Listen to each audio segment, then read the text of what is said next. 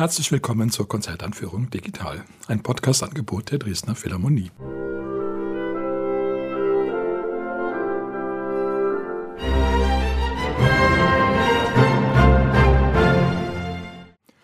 Mein Name ist Albert Breyer, ich bin Komponist und möchte Sie in die Konzerte am 20. und 21. November einführen. Auf dem Programm stehen die Scheherazade-Ouvertüre von Maurice Ravel, das Klavierkonzert Tango Manos von Aaron Segman und die sinfonische Dichtung Scheherazade von Nikolai Rimsky-Korsakow. Das Orchester spielt unter der Leitung von Lionel Bringuier. Solist ist Jean-Yves Thibaudet, der in dieser Spielzeit Artist in Residence der Dresdner Philharmonie ist. Die Geschichten von Tausend einer Nacht sind ja überall in der ganzen Welt bekannt geworden. Bekannt, sehr bekannt ist auch die Rahmenerzählung, die Rahmengeschichte, die sich eben um Scheherazade dreht. Das ist eigentlich eine ziemlich brutale Angelegenheit ursprünglich. Es geht um einen Sultan, der von seiner Frau mit einem Sklaven betrogen worden ist und daraufhin beschließt er eine ganz drastische Maßnahme. Er heiratet nämlich jeden Tag eine neue Frau, die dann am Morgen hingerichtet wird. Also richtig schlimm. Und natürlich spricht sich das rum und nun ja, was soll man tun? Scheherazade erklärt sich bereit, da Abhilfe zu schaffen. Und es gelingt ihr dadurch, dass sie den Sultan so fesselt mit einer Geschichte, die aber unvollendet bleibt, die gerade an der spannendsten Stelle aufhört, dass der Sultan sich entschließt, sie leben zu lassen, weil er doch unbedingt gerne das Ende der Geschichte in der nächsten Nacht erfahren will. Und das geht dann wirklich über tausend Nächte so und am Ende ist der Sultan doch überzeugt, dass Scheherazade die Frau fürs Leben sein könnte. Es wird geheiratet.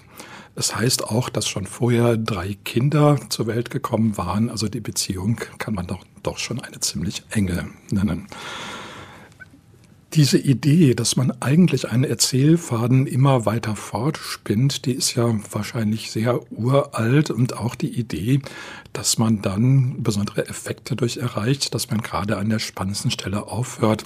Das ist ja manchmal so bei Fernsehserien oder auch bei Filmen, wo es dann Fortsetzungen gibt, die sogenannten Cliffhanger dass also dann der Held eben an der berühmten Klippe hängt und man weiß nicht, ob er jetzt abstürzt oder doch noch gerettet wird.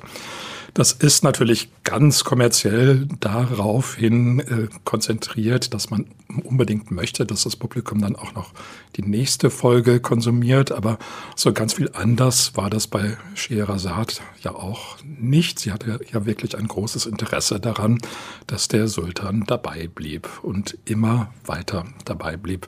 Wobei man sagen muss, dass wahrscheinlich die wenigsten Fernsehserien es auf tausend Folgen bringen, wie Scheherazade das geschafft hat. Scheherazade auch bei Komponisten sehr beliebt. Es ist ja auch so, dass man manchmal das Gefühl hat, wenn man eine Musik hat, man möchte gar nicht, dass die aufhört. Man möchte auch, wenn spannende Stellen kommen, wissen, wie es ausgeht. Schon bei Beethoven ist das ja so, da gibt es ja manchmal so Konflikte, wo man gar nicht das Gefühl hat, der Komponist kommt aus dieser Situation jetzt wieder raus. Es scheint alles so dramatisch, so verfahren zu sein, dass man wirklich ganz gespannt ist, wie schafft er das jetzt? Wie kommt er wieder in ruhiges Fahrwasser? Ein anderer Aspekt ist, dass man Tausend und eine Nacht natürlich mit der Welt des Orients immer in Verbindung brachte. Und gerade in Frankreich der Orient zur Zeit von Maurice Ravel sehr, sehr beliebt war. Das hatte verschiedene Vorgeschichten. Einige davon hängen zusammen, dass Frankreich ja ein Kolonialstaat war und Kolonien hatte in diesen Gebieten und dann auch entsprechend kulturelle Einflüsse nach Frankreich hinüberkamen. Dann hat der Orient eine große Rolle in der Literatur gespielt, etwa bei Flaubert in dem Roman Salambo. Und es war natürlich einfach eine sehr verlockende, eine sehr exotische, sehr geheimnisvolle Welt. Ravel hat sich ja sehr oft in andere Zeiten, in andere Länder versetzt, besonders gerne nach Spanien oder etwa auch in die Zeit des Barock. Das lässt sich auch an der Scheherazade-Ouvertüre ablesen. Sie ist eigentlich sein erstes vollgültiges Orchesterwerk gewesen. Sie ist auch aufgeführt worden, allerdings waren die Kritiken nicht besonders freundlich. So unfreundlich, dass Ravel das Werk zurückgezogen hat. Es ist zu seinen Lebzeiten nie wieder gespielt worden, erst nach seinem Tode wieder ausgegraben worden. Seitdem ist es allerdings von erfreulicher Beliebtheit, wobei dazu kommt, dass es von Ravel selbst ein Konkurrenzunternehmen gibt, nämlich vier Orchesterlieder, die auch Scheherazade heißen, die wenig später komponiert worden sind zu denen Ravel selber großes Vertrauen hatte und die beim Publikum eben auch sehr gut ankamen, bis heute gespielt werden sind also nicht zu verwechseln mit der Ouvertüre. Da gibt es eben wirklich eine Gesangsstimme, die orientalisierende Gedichte vorträgt. In der Ouvertüre muss man sich eine Handlung, ein Programm dazu denken. Welches das genau ist, ist allerdings eigentlich uninteressant. Sehr wichtig ist allein das Atmosphärische und die Art, wie sich die orientalische Atmosphäre eben im Orchestersatz niederschlägt. Und da zeigt sich doch Ravels Talent einfach für Orchesterfarben. Er ist in dieser Hinsicht wahrscheinlich ja unübertroffen in der ersten Hälfte des 20. Jahrhunderts und schon in seinem ersten Orchesterwerk zeigen sich da viele Ansätze, die später fortgeführt worden sind. Das Werk hat auch den Untertitel Ouverture de Feerie. Feerie, also eine Feenangelegenheit, etwas sehr Traumhaftes, sehr Entrücktes, sehr Fernes. Es ist doch so, dass Ravel hauptsächlich die orientalische Atmosphäre interessiert an der Geschichte.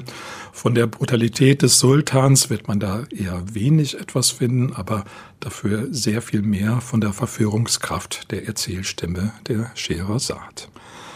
Bei Rimsky-Korsakow sieht das etwas anders aus. Seine sinfonische Dichtung Scheherazade ist eigentlich eine richtige Sinfonie in vier Sätzen, die sogar ungefähr dem normalen symphonischen Ablauf entsprechen.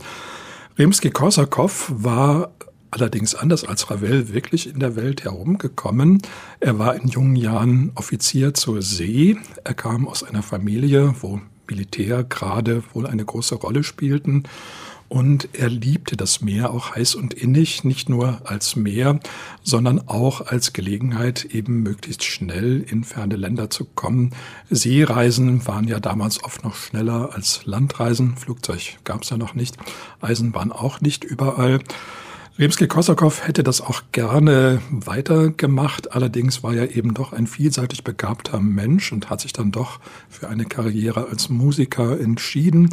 Das ist ihm nicht in den Schoß gefallen. Er war ursprünglich doch sehr dilettantisch gebildet, nur in der Musik, musste sich allerdings dann alles mühsam erarbeiten und hat das dann auch gemacht und ist schließlich ein richtiger Professor geworden, wenn man so will. Er galt dann vielen als eigentlich sogar zu akademisch und seine reizvollsten Kompositionen sind wohl die, wo er einerseits aus einer reichen Lebens- und Reiseerfahrung schöpft und andererseits aber auch schon ein ganz beträchtliches musikalisches Handwerk zeigt.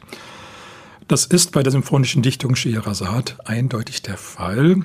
Es gibt da sehr viele, sehr geniale Einfälle, vor allen Dingen melodischer und rhythmischer Art, aber auch schon eine ganz solide symphonische musikalische Konstruktion. Die Hauptperson Scheherazade wird ganz unvergesslich dargestellt durch ein Solo der Violine.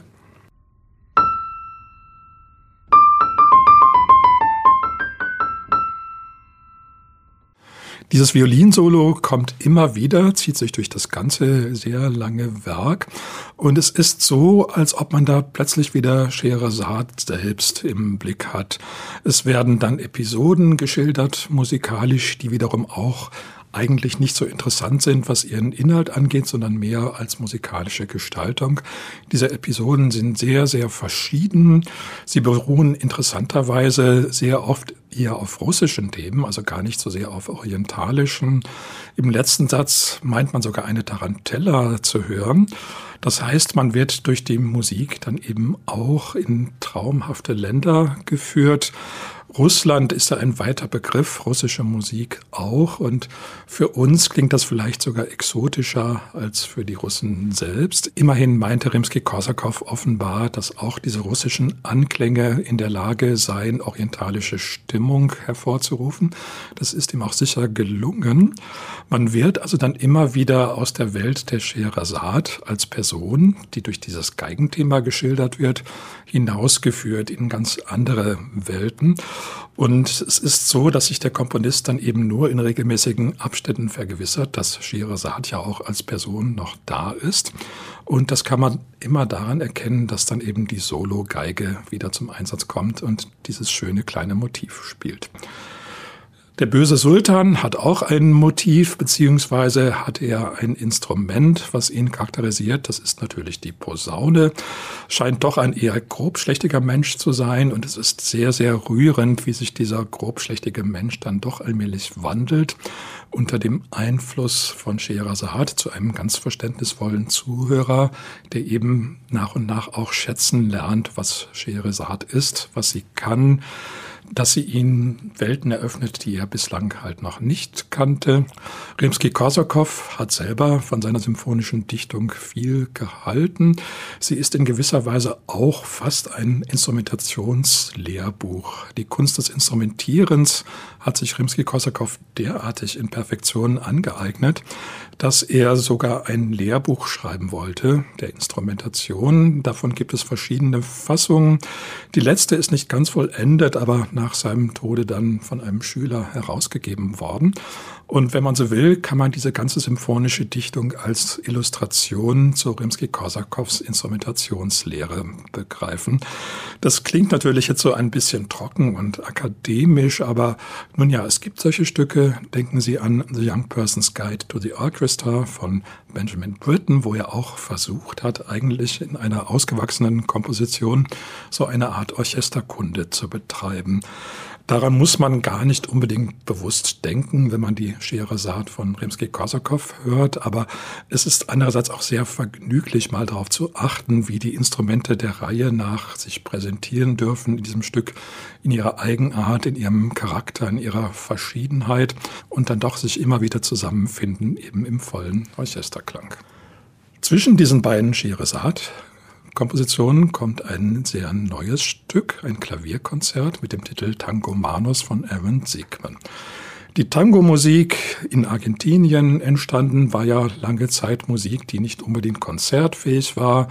Sie war sogar etwas anrüchig. Sie fand eben in den Kneipen statt und es wurde eigentlich auch nicht gerne gesehen, wenn Musiker dann plötzlich zum Tango griffen. Das hat sich grundlegend eigentlich erst geändert durch Astor Piazzolla, der ursprünglich auch argentinischer Komponist, natürlich mit großer Tango-Begabung war, aber sich dann entschloss, nach Paris zu gehen und ein richtig seriöser Komponist ohne Tango zu werden.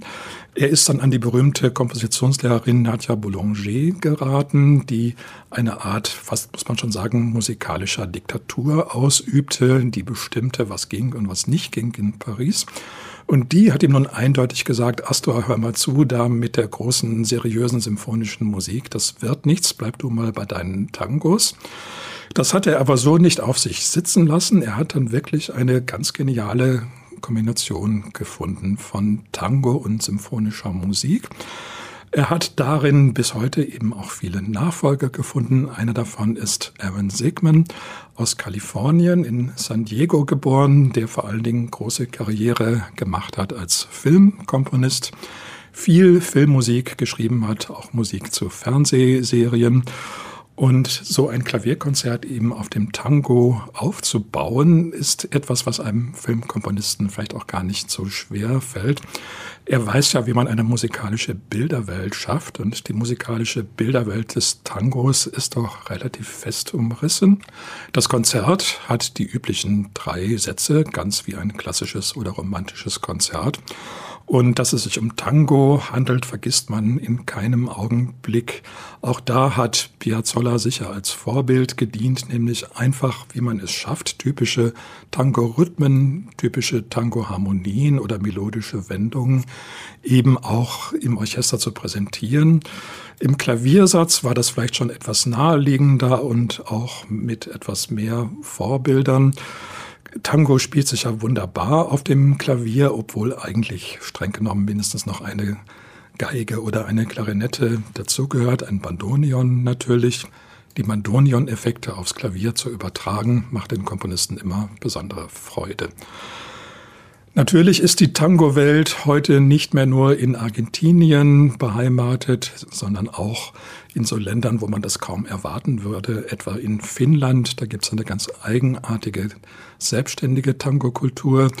Dass der Tango dann auch in Kalifornien angekommen ist, muss einen vielleicht auch nicht verwundern. Normalerweise gibt es ja doch nach wie vor einen ziemlich großen musikalischen Unterschied zwischen Nordamerika und Südamerika. Der Tango hat es geschafft, auch da Fuß zu fassen in einem Land, wo er eigentlich gar nicht verwurzelt ist kulturell. Aber seitdem Piazzolla seine großen Erfolge auch in New York und auch in Kalifornien hatte, ist auch das kein Problem mehr. In Europa gibt es natürlich schon lange eine große Tango-Gemeinde. Nicht nur die wird aber an diesem Konzert Freude haben, sondern auch das Konzertpublikum, was mit sinfonischen Stücken rechnet. Zum Abschluss noch einmal der Hinweis auf das Konzert. Es findet statt am Freitag, den 20. November um 19.30 Uhr und am Samstag, den 21. November um 11 Uhr im Kulturpalast Dresden. Ich wünsche Ihnen viel Freude.